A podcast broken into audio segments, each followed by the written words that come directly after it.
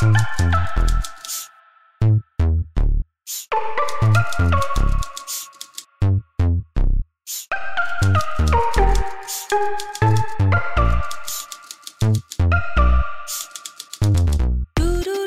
自己是特别喜欢秧歌，人家都说好的作家是在五感里面要打通三感。我觉得张爱玲的确是做到了，然后她写冷啊，就感觉真的是冷到了那个冷气就胜过了你的棉袄，就钻进了你的骨头里。她不仅对人性的描摹非常的准确，其实她对这个世界的感知也是非常敏锐和透彻的。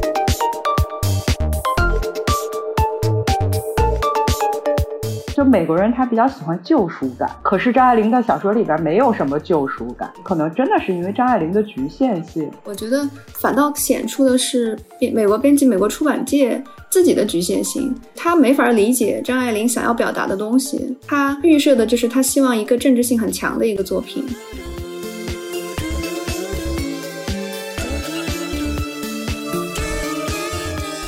也说过的一句话，特别能够代表他跟这个世界的这个关系。英文是 Please include me out，就是请把我包括在外。在地理和政治上的流亡是事实，但是我觉得在他在张爱玲的心中，他跟他人和世界就是一直是保有一定距离的。他虽然是生存在这个世界之上的，但他一直在心理上可能是这个世界的一个流亡者。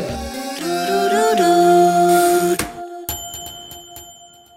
欢迎收听跳岛 FM，我是钟娜。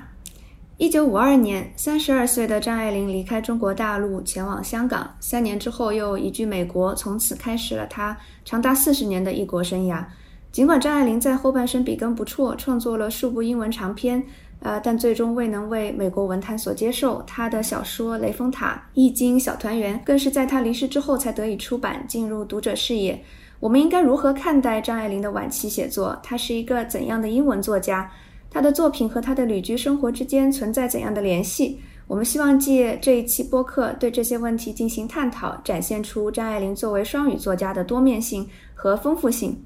录制节目的这天呢，恰好是九月三十号，一百年前的今天，张英诞生于上海公共租界今天的静安区。在他的百年诞辰之际，我们请来两位嘉宾，他们是中国当代作家、诗人春树。大家好，我是春树，很高兴参与今天的节目录制。和哈佛的比较文学博士在读《文字的力量》的译者陈方代。大家好，我是方代。成为作者之前呢，首先要成为一个读者。我想先跟两位聊一聊，就是作为英文读者的张爱玲，如果我们要列一张张爱玲的英文书单，它会是怎样的呢？张爱玲的阅读口味又是如何影响了她的写作呢？张爱玲在给夏志清的信中多次谈到，说她非常喜欢詹姆斯的一篇中篇小说，就是中文翻译成了《丛林猛兽》这个题目。就张爱玲对他有一个评价，说这是一个造诣好到极点的。作品其实这是一篇在我看来非常张爱玲式的 呃一个作品。这个作品的呃男主人公他就是一个不知道为什么在年轻的时候就有种莫名的预感，觉得他的人生中会有一个非常意外的、很冲击式的事件，就像丛林里的猛兽一样，会在某一天在他毫无预防的情况底下突然间冲出来，然后毁掉他的人生。但实际上到这个小说的结尾，我们会发现。他一生都在等待的这个猛兽，实际上就是爱情本身。这个故事的发展过程中，他碰到了一个女子，然后他跟这个女子分享了他这样一个很不好的预感。然后呢，这个女子就说：“我愿意陪你一起去等待这个事情的发生。”结果他们等了一辈子，最后这个这个女子就去世了。然后在他去世了以后，他意识到说，他等待一辈子的这个猛兽其实是他爱上了这个女子，但他一生都没有发觉，一直到这个女子去世了以后，他才意。意识到说他的一生都错过了，错过他人生中最重要的这样一个事情。其实这个在我看来就是一个非常张爱玲式的一个一个故事，就是带着很多这种张氏的这种对人生的一种很很讽刺的一种理解。然后除此之外，就是他还在给夏志清的信中谈到，就是他阅读了就是两位美国作家，一个是约翰马宽德，还有一个是杜鲁门卡波特，但是他并没有具体谈到过他们的哪一些作品。然后按照夏志清对张爱玲的理解，他是觉得张爱玲其实对美国文学的了解是并不多的。嗯，张爱玲可能。接受的更多的是对英国文学的一些洗礼，包括他嗯，曾经也让他的弟弟张子静，就是多阅读像欧亨利啊、毛姆这些作家的作品。但是我后来其实发现，在张爱玲自己写过就是读看书的这些散文里面，她其实也有聊到过像美国作家爱默生啊，然后梭罗，然后包括一些美国的通俗作家的作品。所以其实也许他对美国文学的涉猎还是比我们可能知道的来的多的。刚才听到张爱玲喜欢的那个叫《丛林猛兽》的小说是吧？对，呃，感觉就是，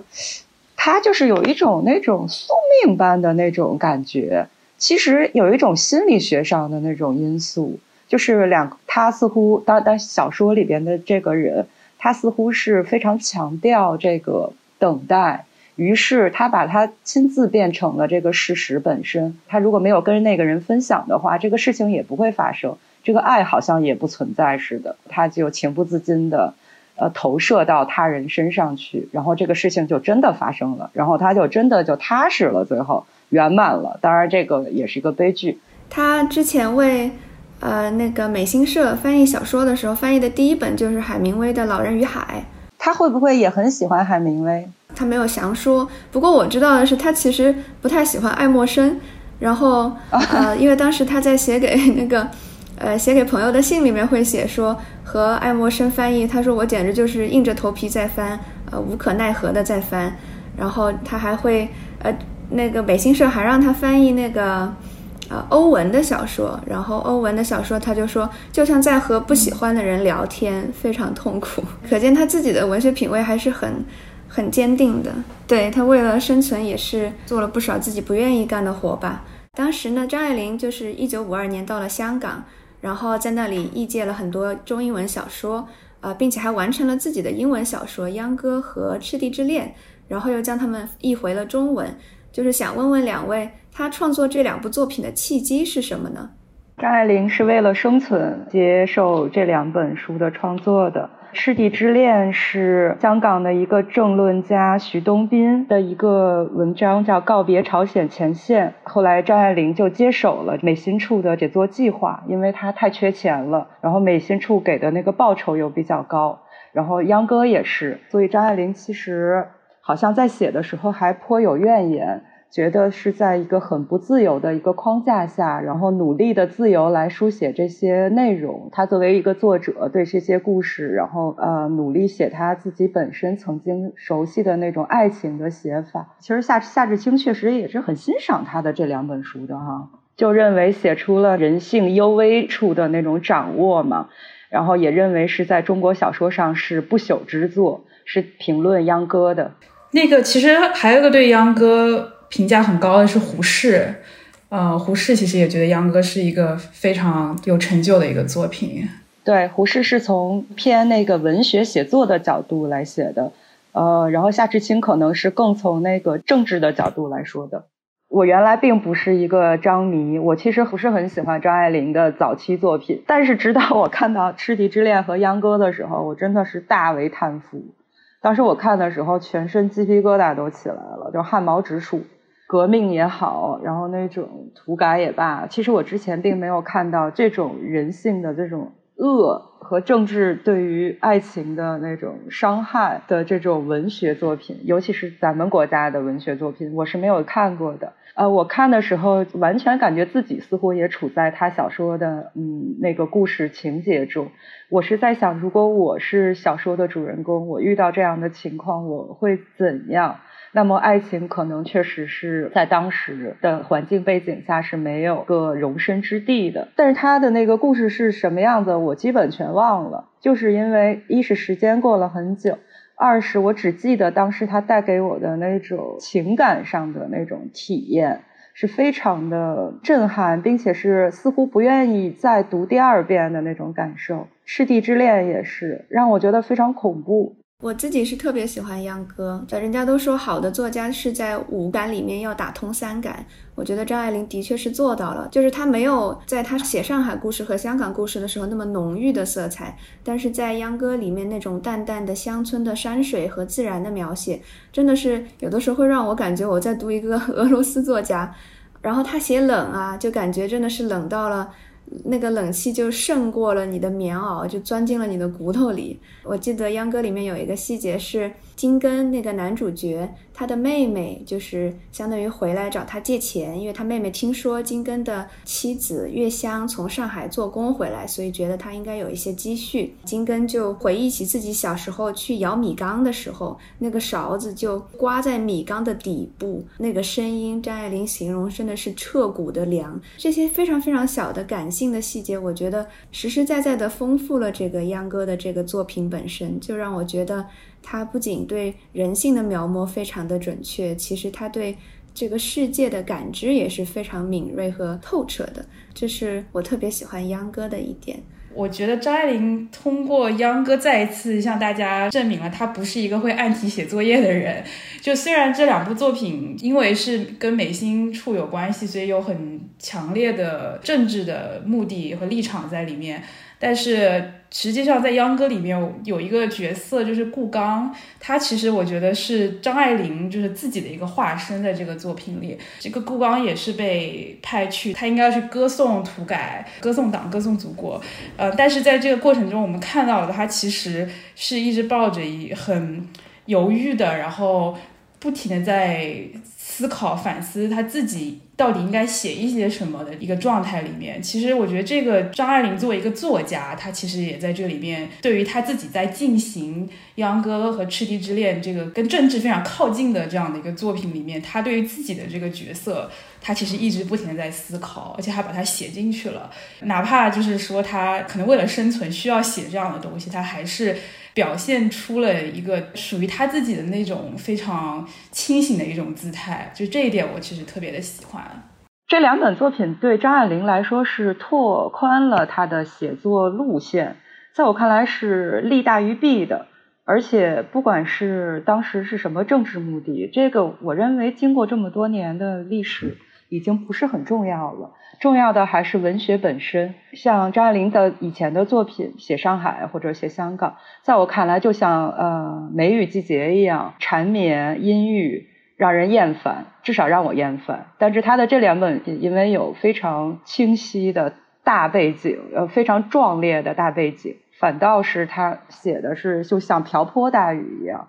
非是非常的洗练的。所以这个就一下子拓宽了他的那个作为曾经的都市爱情文学的这么一个写作状态和模式。我之前看到有一篇就是论文，他讲的其实是秧歌和赤地之恋的。虽然都是美心处的一两个的项目，但是其实是有一定的区别。就是美心社，它当时和作家有不同的合作方式，而《赤地之恋》呢，其实是美心处提供了这样一个内容和情节的架构，然后张爱玲是来填补血肉，而秧歌呢，其实是张爱玲自己自发的在写作。她是在翻译《老人与海》的时候，她就当时正在用英文写作秧歌了，然后她就把这个文稿。分享给了当时呃美心处的麦嘉锡，麦嘉锡看了之后呢，就大为心折，催促他早日完稿，并且帮他找到了，呃，甚至后来找到了美国的大出版社出版，所以就感觉这两个的背景还是是略有不同。我自己个人呢，也是更喜欢秧歌，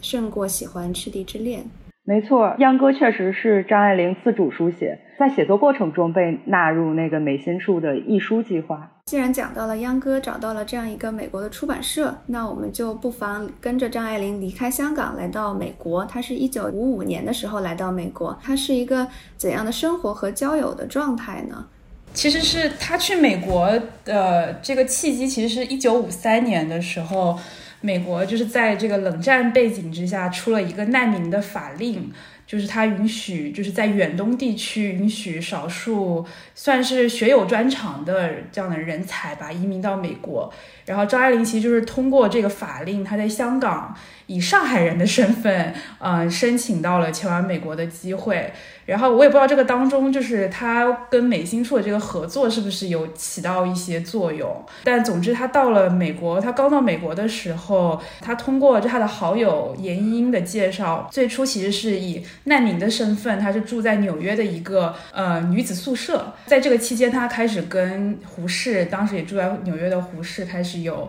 一些来往，然后很快的，就是在一年以后，五六年，他就申请到了位于新罕布什尔州的麦道韦文艺营啊，是一个可以免费就提给作家提供免费居住的。这样的一个文艺营，他就搬过去了。然后在那个地方，他遇见了他的著名的第二任的丈夫赖雅。在婚后，他就开始非常努力的想尝试打入英文的出版界。嗯，其实看到就是麦道韦这个文艺营还是挺熟悉的，因为呃，我觉得在美国这边有很多年轻的作者，他们其实都是通过就是 McDowell 这一个建立自己出版社的出版的人脉。然后建立自己的知名度。其实，呃，当时张爱玲参加了这样一个，我还是挺惊讶的，看到了张爱玲作为一个新生的，就是英文作家，试图在美国找到自己的土壤吧。其实觉得挺有意思的。当时他在麦道维创作的小说好像就是《Pink Tears》，对吧？就是后来他改成了《北地胭脂》，《北地胭脂》后来又译成了中文的《怨女》，然后后来也完成了《雷峰塔》和《易经》的英文创作。就是这几部作品，它的出版其实还挺坎坷的。想问问两位，就是你们觉得它最后未能出版的原因是哪些呢？很简单呀，那个时候作为一个中国女作家，在美国根本就没有任何人知道她是谁。其实，也就是说，她没有她的读者，而且当时是一个冷战背景，中国作为文化上完全是在美国没有任何一席之地的。张爱玲在中国有很多读者，但是由于战争的原因。她在美国是没有什么读者的，何况她的性格不是那么擅长社交的，在当时的状态下面，他没有办法打开美国的图书市场，所以没有读者，跟出版社接洽起来非常困难。而且他写了他这几部作品之后，出版社很不喜欢，认为这里边简直没一个好人，没一个善良的人。当然，这也是张爱玲作品风格，当时并不受美国主流市场的接纳，就造成了张爱玲在美国并没有成为一个成功作家。对，就像春树老师讲，张爱玲非常不擅长社交。她其实在美国生活这么多年，持续的有来往的应该就是夏志清先生。所以，其实他在这个美国四处碰壁的这个经历，在跟夏志清来往的信件中，其实。体现了非常非常多。这个信件中，其实我们可以看到，说张爱玲其实通过夏志清多次向有出版过日本小说的一些出版商，就是有出版过就是来自东方的作品的这些有经验的出版商投稿。但就是就像春树老师刚才提到的，就是这些出版商统一给了一个反馈，就是觉得这些角色很道德败坏，因为这些出版商他们看到了日本作品是一些很优雅、很微妙的。这样的一些作品，然后他们觉得相比之下，张爱玲的小说就是没有像那些日本小说一样微妙优雅。但是同时，其实这里面有意思，就是刚才春树老师提到，就说张爱玲这个性格，张爱玲对于这些出版商的这个回应，她其实对于这样的反馈是表示很不屑的。他曾经在一封信中就很讽刺的说到：“他说我倒觉得好奇，如果这小说指他自己的作品啊，如果这小说有人出版，不知道批评家怎么说。其实从这个看，他是非常不屑这些出版商给予他的作品这个评论的。于是他后续也不愿意就是配合修改成符合他们口味的这样的作品。但是这里面就有一个很矛盾的点，他因为迫于生计嘛，他其实跟赖雅结婚以后。”他们俩的收入其实大部分是靠张爱玲的。当然，一方面迫于生计，一方面他作为作家，可能也还是希望能够实现这个出版自己作品的这个梦想。他继续又请求夏志清先生帮他联系更多的出版商，然后甚至其实拜托了夏先生，就是去联系他在当时在哥伦比亚大学就是同系的一个研究日本文学的教授 Donna King。然后 King 其实是一个到现在为止都是北美就是日本现代文学研究中很有分量的一位学者。呃，像就是我在博士资格考的时候，有一个领域是日本现代文学，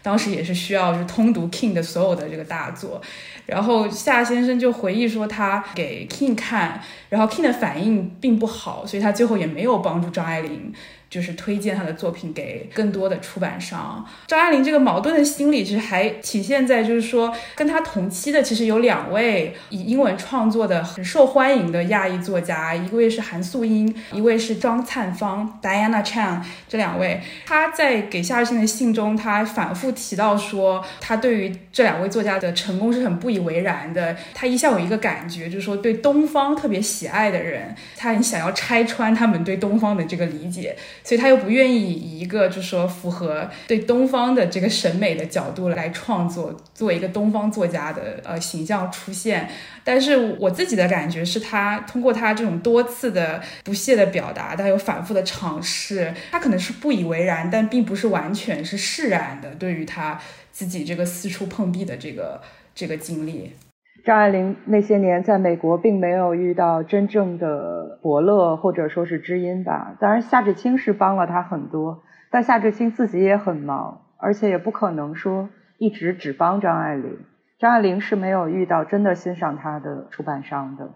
对，而且我觉得当时整个美国出版界的主流，卡尔维诺在写他去访问美国出版界的时候，也是说，就是其实非常的商业化。非常的看销量，然后侧重读者，而不是侧重就是文学作品。然后像韩素英他们的作品更流行，也是因为更煽情，更符合美国主流对东方的想象。当时的亚裔文学就更不用说了，就基本上那个时候甚至就是称中国和其他就是亚洲国家的人是统称在东方人这个说法之下嘛，Oriental，就是这个词现在就已经就是有一些贬义的成色彩了。然后，但是当时都没有细分哪些作家是来自中国的，哪些作家其实是在美国长大的中国人，就是感觉这样的分类都还没有出现，所以大家都是在就是一锅炖，然后其中就是哪一些更迎合市场口味，哪一些就能够呃出头，这就。让我想到，就是张爱玲，呃，她到底是一个怎样的英文作家？她在和这些其他的英文作家对比起来，她有什么样的一个特色呢？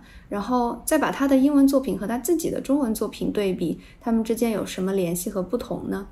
张爱玲的英文其实是很端正的，或者说她的英文其实是很好的，是非常正确的英文。但是我觉得她的这个端正其实会显得不那么的。活，就她的英文文字上跟中文比起来，嗯，显得不那么活，或者说不够接地气。有一些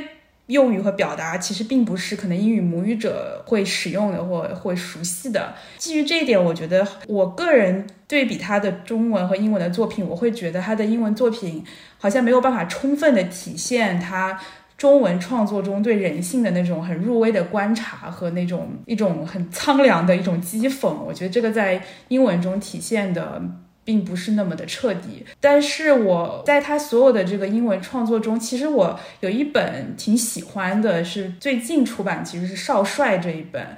啊，这是一本没有完稿的小说。实际上，他其实当时想写这个张学良跟他。第二任妻子赵四小姐的故事，应该是六三年左右开始动笔的，始终没有完稿，所以现在我们出版的这一本是部分的这个稿件。这部作品其实很有意思的是，这部作品的期望是很大的，因为赵爱玲其实是个挺热爱命理学的人，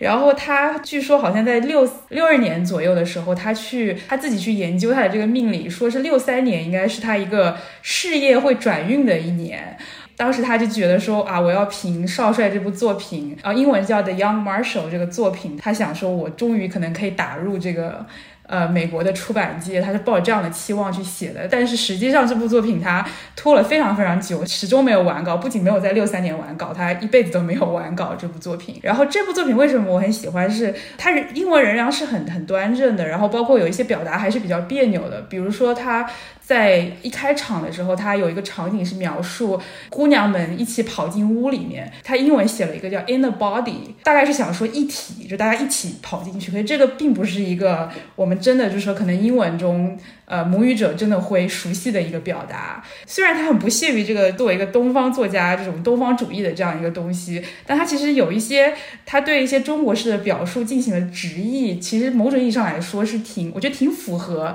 就是会挺勾起西方好奇心的一些东方特色的表达。一个地方写了，他说 “Speak only of the wind and moon”，他其实就是想说只谈风月，然后他就非常直接的写成了英文，这点很有意思。然后包括他有一个地方写说 “The sound of the wind is not good these few days”，他就想说最近风声不好。然后他也是直接就说 the sound of the wind，其实我觉得这些地方就是挺有意思的。但是这本书我又觉得很多地方其实体现了他英文非常优雅的一面。在英文中，张爱玲对文字的这个灵性和讲究还是还是很深刻的。比如有一句话我特别特别的喜欢，就是在这个少帅第一章的结尾。结尾的一句话是：“She was a tree growing toward the lighted window all her life, at last tall enough to peer in。”然后这个译者郑远涛是翻译成了：“她是棵树，一直向着一个亮灯的窗户长高，终于够得到窥视窗内。”当然，这个翻译翻译的非常好，但是我是觉得英文原句其实是。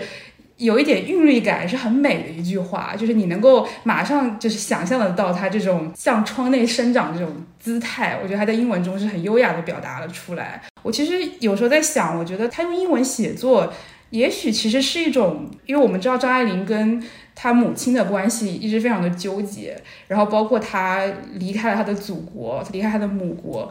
我觉得他其实也许是一种他对于就是母语、母亲、母国的归属感的一种丧失。就他对于自己原来的这个文化的整体、他的家庭、他的语言，他觉得好像没有一种归属感，没有一种信任感了，所以他必须要躲到另外一个地方去，躲进另外一种语言。就是也许用英文其实是一种对他来说是一种避风港，也是一种救赎。这个方代可以聊一聊。之前你不是说你会问美国学生，呃，他们读张爱玲作品的感受？我们在哈佛的这个世界文学通识课上面是有教张爱玲的。当然，这个语境是我们把它当做就是说中国代表性的现代作家。长期以来，我们在这课上会教两个中文作家，一个是鲁迅，一个就是张爱玲。当然，这里面可能有一点点就是 教授的稍微有一点政治上的考量，就希望选一个男性作家和一个女性作家。但是我们在这个课上教的从来没有就是教过他的英文作品，甚至其实根本没有聊过他的英文作品。然后我们教的文本其实一直是《倾城之恋》跟《封锁》。然后我们读到了《倾城之恋》跟《封锁》的都是其他人替他翻译的这个英文的版本。其实特别有意思的就是，呃，学生都非常喜欢《封锁》这一篇，可能因为一部分原因是因为这篇很短哈，他们读起来比较简单。还有一个就是，我已经不止有一个美国学生就是跟我说，他们觉得《封锁》里面描述那种在非常特殊的情境底下产生的这种男女的对话，才是爱情真正发生的瞬间。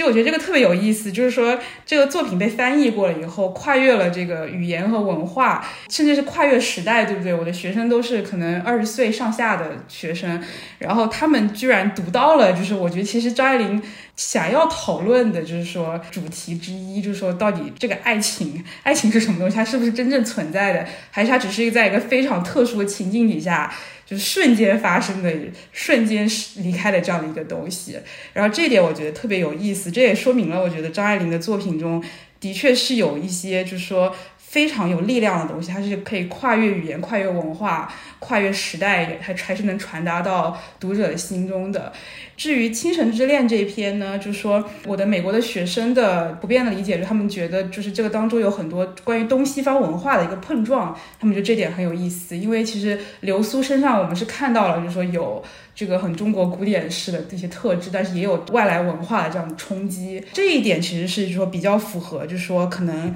呃，我们把张爱玲定义为说世界文学作家代表的一些，就是说关于东西方文化之间的这个对接的这样的一个层面的一些意义。对，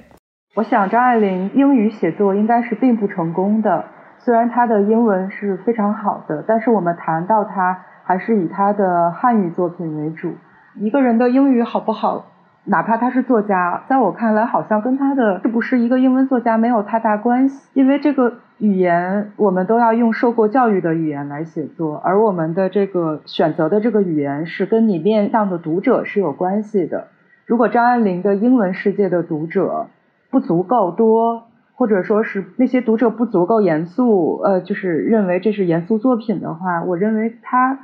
更偏重于是一个汉语作家。我觉得把一部作品写完善，背景交代清楚，有能力交代清楚，是一个作家应有的责任。那可能张爱玲写这个题材，她可能还是有达不到的地方。好像夏志清就觉得他这个少帅就是浪费时间，就是好像说这个题材他选择是不对的。包括张爱玲有一段时间想写丁玲，夏志清也觉得这个简直是可笑，就是觉得浪费，因为他夏志清是觉得丁玲完全没有张爱玲写得好，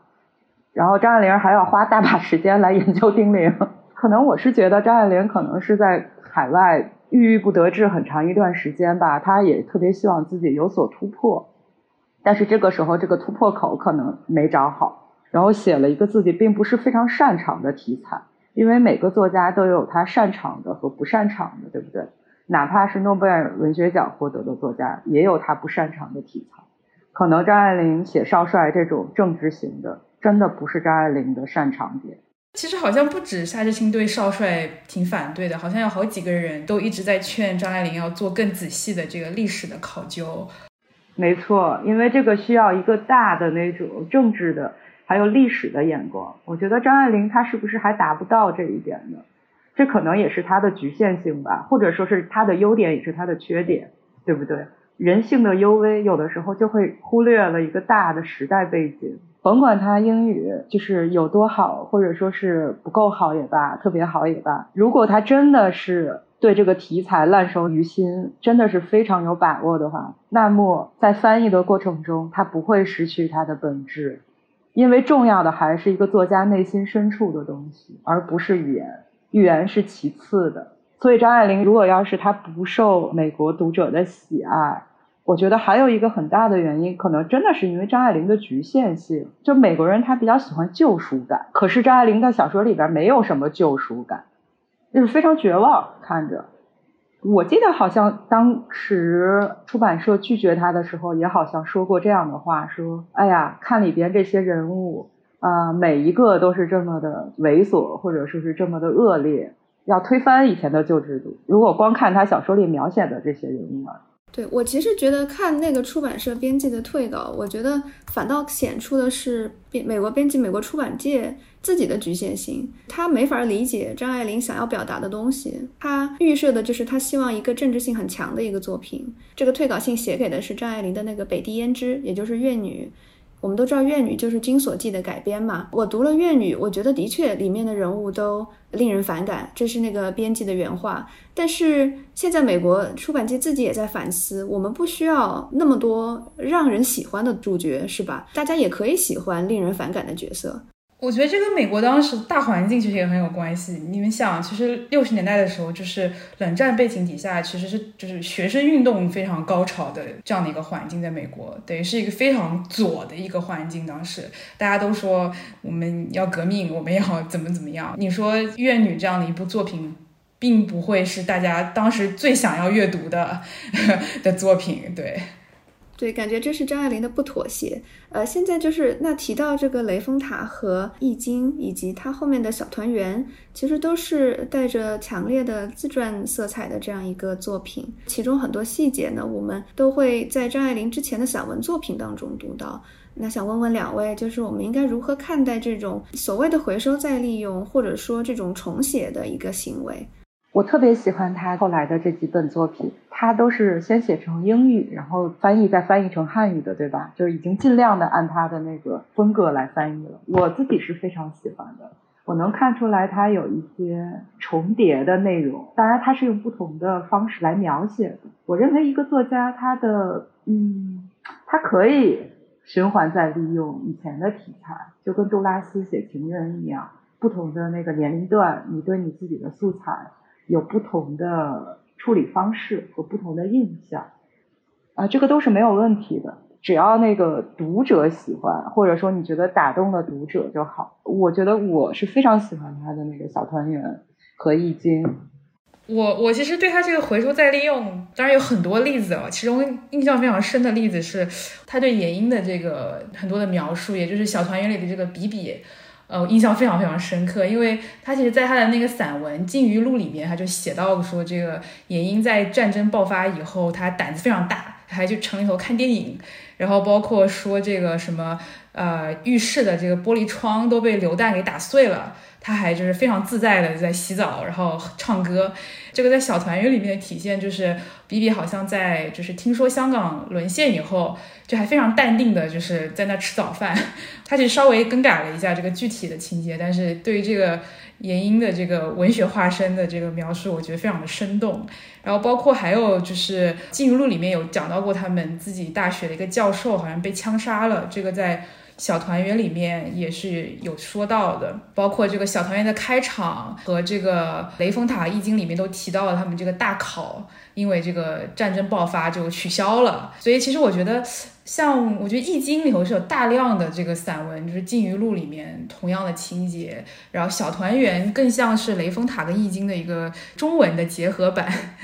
我可能从一个比较就理论的角度来讲，就我觉得张爱玲一生也是一种心理学上，她在一直在回望和反刍她自己这个非常复杂的家庭关系和历史，以及他在战争这个历史背景底下成长和成年的这个经历。然后他通过这种反复的书写、翻译、再书写、再翻译。然后进行了一种，就是我觉得很类似于，就是就九三年获得过诺贝尔奖的这个美国的非裔女作家，嗯，托尼·摩里森，她采取的一种就是英文叫 remember 的态度。那 remember 我们知道是记住的意思，但就是我们可以把这 remember 这个词拆成 remember 两个，那就是说它其实也是一种重组的意思。那就是莫里森是通过这种反复的。记住来进行一种对记忆和历史的重组，这个在他的就是书写这个黑奴历史的小说《宠儿》（Beloved） 里面就是有充分的体现。他让这个主人公用不同的叙事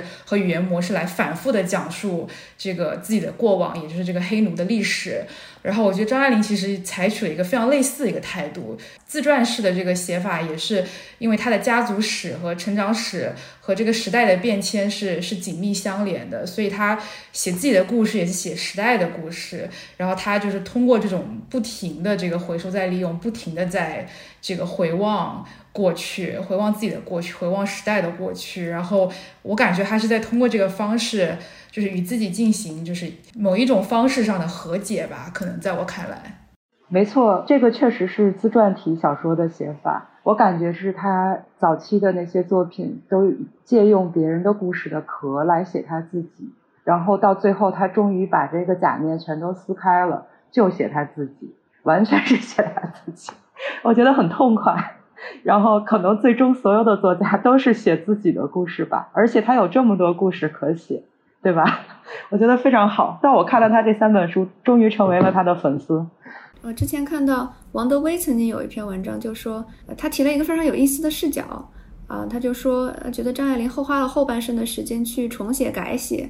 然后给呃过去的生命投注以不同的眼光与诠释。他说这种写作方式其实可能就是也有一种是来自中国传统的叙事理念，就是像张爱玲，她也非常喜欢《红楼梦》。然后还自己翻译了《海上花》。呃，王德威说，重复也是中国故事传统的一种美学力量。我觉得这个观点还挺有意思的。但是他晚年的生活方式似乎比他的作品呃更引人注目。就是他为什么会选择离群所居呢？然后我们又如何理解他的作品和他的现实生活之间的关系呢？你想那时候没网络呀，而且赖雅去世之后，他的性格又那么的孤独，他没有什么朋友。我感觉他是内因，就是可能会有一种呃，用咱们现在的话来说叫社恐加宅女，可能这个全都是就是早期生活加上他的这个两段婚姻，再加上他在异国他乡，嗯，很孤独的整体的结果，就是他离群所居，想不到其他的拯救的方式了，这个也是一个非常符合逻辑的一个结果。嗯，我同意春树讲的，而且张爱玲其实到了晚年的时候，是有很多这个现实困扰的。就是通过她跟其他人的信件来往，我们看到她其实晚年就是一直被疾病困扰，就是基本上是每一年大部分的时间都在生病，不是感冒就是去看牙医。然后他甚至有一次，好像我记得他给夏志清先生的信中写到说，他就是平白的走在路上就被一个年轻人给撞了，然后就骨折了。然后因为这个又躺了好几个月。他不仅是没有时间写作，他也没有时间阅读。他到晚年其实好像对俄国的历史是很感兴趣的。然后他一直有跟夏志清先生提出说，他想多做一些阅读，但是没有任何的时间，因为一直在看医生，一直在生病。然后，而且他还同时不停的在搬家。当然，我们不知道就是具体是不是真的，就是他搬到一个新的地方，总说这个地方又长虫了。然后他为了躲虫子，就是不停的、不停的在搬到新的地方。然后同时，他其实也在躲人。就是，嗯，他每一次搬家，他都会给夏志清这样的就是密友写信，但他都会交代说，请你不要把我的地址给任何其他的人。他就是一直想要躲起来，想要逃跑，他也一直没有办法，好像完成任何的作品，包括在搬家过程中，好像他的稿件有非常多的，也有啊丢失的这样的情况。他到晚年呢，好像有一段时间是他唯一的固定的收入就是。通过那个台湾的皇冠出版社，就是琼瑶的先生平鑫涛在的那个皇冠出版社再版他的作品，然后得到的稿酬，我记得他说过，好像一年大概是两千块美金，这是他的固定收入。然后其他的就他可能有时做一些翻译，还会有一些收入。按照可能很多人的角度来说，是非常的凄惨的这样的一个状态。就张爱玲自己也说过的一句话，特别能够代表他这种。呃，就是他跟这个世界的这个关系，就他曾经借用，就是一个好莱坞的电影制作人叫萨缪尔·戈德温的一句话，就是英文是 “Please include me out”，就是请把我包括在外。其实我觉得这句话特别能够体现，就是他的这样一种心态。在地理和政治上的流亡是事实，但是我觉得在他在张爱玲的心中，他跟他人和世界就是一直是保有一定距离的。这个跟他童年的经历很有关系，然后成年以后变成名人以后，他也没有办法很自如的，就是面对这个名气，所以他虽然是生存在这个世界之上的，但他一直在心理上可能是这个世界的一个流亡者，活在这世界上却同时活在这个世界外的，所以他自己也特别喜欢就是苍凉这个词嘛，就是他看历史和人情变迁，一直都是觉得有一点冷的。然后我当时印象很深刻的就是他当时夏志清是退休了，然后他写了一个好像是叫《逃离篇》的这样一篇文章，就是讲述他对于这个退休宴的一个回忆，是很快乐的一个回忆。然后张爱玲当时读完之后就就写了这么一句话，他说：“再圆满的结束也还是使人惆怅的。”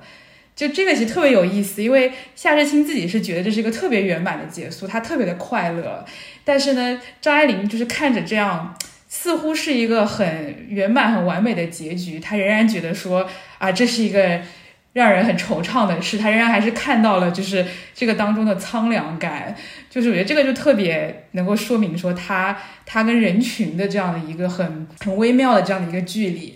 我说我很早的时候读的张爱玲跟夏志清的书信集，然后呃，我最近又重新看了一遍，然后我记得特别的清楚，我是在。我是在大理一个苍山半山腰上面，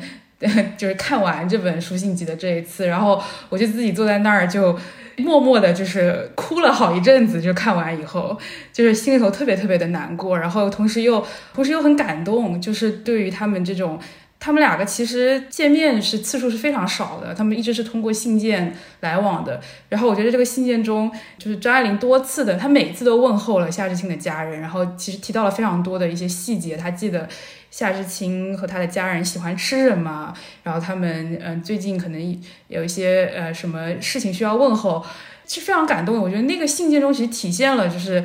张爱玲非常温暖的一面，是我们在她的作品和她自己的这个。散文啊，这些当中是看不太到的一面，让我觉得很感动，让我觉得张爱玲的内心深处可能是有一个，这是一个非常渴望温暖的一个部分，她是一直没有可能被这个世界非常的、非常的美好的对待的这样的一个部分。对，张爱玲就是没有安全感，她也很想融入，她也融不入，嗯，而且她想要无条件的爱，她其实还是信的。你看她写的那些书里，但是她从来没有得到过吧？可能。如果时光倒流，如果他能跟胡适当时的接触多一点，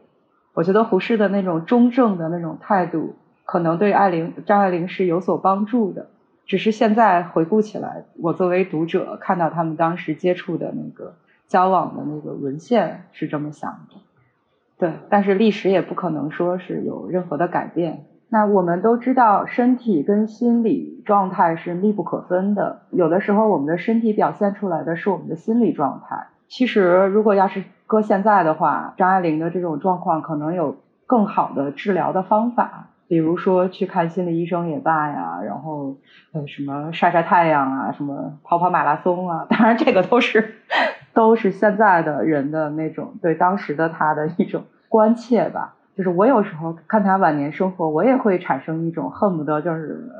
穿越时空拯救爱玲的这种 荒谬的、无用的这种激情的想法。感觉他的后半生完全是躲避他的前半生，就像他经历过太多了，那知己又很少，这样的时候人的内心是非常压抑的。哪怕他是个作家，可能也没有办法通过写作。全盘的呃宣泄他内心的那种苦闷，所以到最后会产生一种所有人都可能帮不了他，并且会给他带来麻烦的这样的心态。看那个我的邻居张爱玲，就是那篇文章，那个戴文彩，戴文彩就住他旁边，偷偷摸摸半夜翻人垃圾箱，找张爱玲扔的那个什么饼干包装。罐头盒，然后最后偷偷的听人张爱玲屋里传出来的声音，最后写了一篇文章，把张爱玲损了一通，说你应该安一个有线电视，可能这样你就能得到很多资讯，然后还说什么你应该读哲学，这样能提升你的思想境界。哎，你觉得我要张爱玲，我也气疯了，对吧？这确实是大家很爱爱玲，但是当时那个状态确实没有人说搭把手来帮助她。然后碰到的粉丝就是这种有点变态行径，那种内心的恐惧里面，确实是难以自拔吧。估计是为什么他要躲人的原因了。他可能就是因为害怕这样的事情。你看这多吓人啊，对吧？对，害怕这样的事。这咱们要碰着了，咱们都非得跟他打一架，对吧？对啊，所以他很害怕自己的这个新的住址就是。流流泄露，我对对，因为因为他太有名了，他曾经太有名了，而且在美国又太不走运了，然后那些人都会用有色眼光来看他。你混得好就，对吧？你混不好就，那张爱玲怎么办呢？这个，所以真的还是挺挺挺悲剧的。其实，我觉得刚才春树讲了一点，说就是没有人搭把手这一点，其实我觉得张爱玲这个性格当时。其实有人愿意帮助他，他也好像不能很好的对接受这个帮助。其实除了夏志清，还有一些其他的学者，当时其实也对他伸出过援手。就是张爱玲其实陆陆续续在美国的一些高校是有过一些呃可以变成比较稳定的工作的这样的职位的，包括做翻译啊，做研究员，包括在哈佛都有待过一段时间。但是，可我们反复看到，好像是张爱玲似乎就是没有办法在这样的工作环境里，就是跟别人做出大家期待中的那种来往。我特别赞同你说的，因为张爱玲她作为一个作家，你看她写的那些题材、那些内容，她做不到像一个学者和一个典型知识分子一样去做研究，对不对？正经的去与人接触交往。我觉得她的优点，恰恰也是她的缺点。他的个性是很不适合在大学当一个什么教授的，然后带带学生的。即便有人要帮他的话，他也没有办法做出相应的回馈吧。对，我就觉得张爱玲有她自己的个性的原因，也有她除了语言障碍之外的原因，就让她的英文写作在美国不是特别的成功。也就像两位嘉宾说的，她前半生借别人的故事来讲自己的故事，后半生呢却在另外一种语言中获得了新的自由。然后开始更直白的方式来撰写自己的人生。呃，我们今天这个节目呢，也是希望大家能够呃，不只是只读他早期的作品，也能够多关注一些张爱玲中晚期的作品。呃，他是一个生活在时代的夹缝中的人，啊，但是呢，他却以他的才华敏锐地描写出了在东西和新旧两个世界之间的夹缝中的现代性，呃，以及大家的呃男男女女的爱恨情仇。从两位的。啊，聊天呢，我也能感觉到，真的就是大家我们都爱张爱玲，嗯，也希望就是她的作品能够继续的被大家阅读下去。节目的最后呢，我们想请两位嘉宾推荐一本自己最近正在读的书。我想推荐一本我自己编的那个诗选，大家写诗的八零后。这个是是我和另外两个八零后诗人一起编的一本中国八零后的一本呃十年的一本精选，里边就是包括了三百多首诗，是十多年的这种诗歌创作呢，来向那读者展现八零后的那写作的一种深度和一种广度。我觉得算是一本。水落石出的那种八零后诗歌总结之作，嗯，我自己因为本身本来对科幻作品不是特别的感兴趣，但是我最近读了这个好像是翻译成特德·江吧的那个《你的一生的故事》，当然我看的是英文的原版，可能以往就是对于科幻作品的这个印象都是。技术层面的东西很多，然后，然后世界观是比较黑暗的，呃，比较就是悲观的这样的一种世界观的体现。但是我觉得特德·江好像在这个科幻作家的外壳底下是一个非常。极端的这个人文主义者，呃，就是他的作品，我觉得感受到了非常多这种人类的勇气啊，和这种义无反顾的，就是向未来走去的这样的一一种很积极的一种状态。所以我在看了他的作品以后，其实我自己除了觉得故事好看以外，我在内心层面上，我其实是受到非常多的这个感动的。感谢大家收听本期的节目，谢谢，再见。Thank you.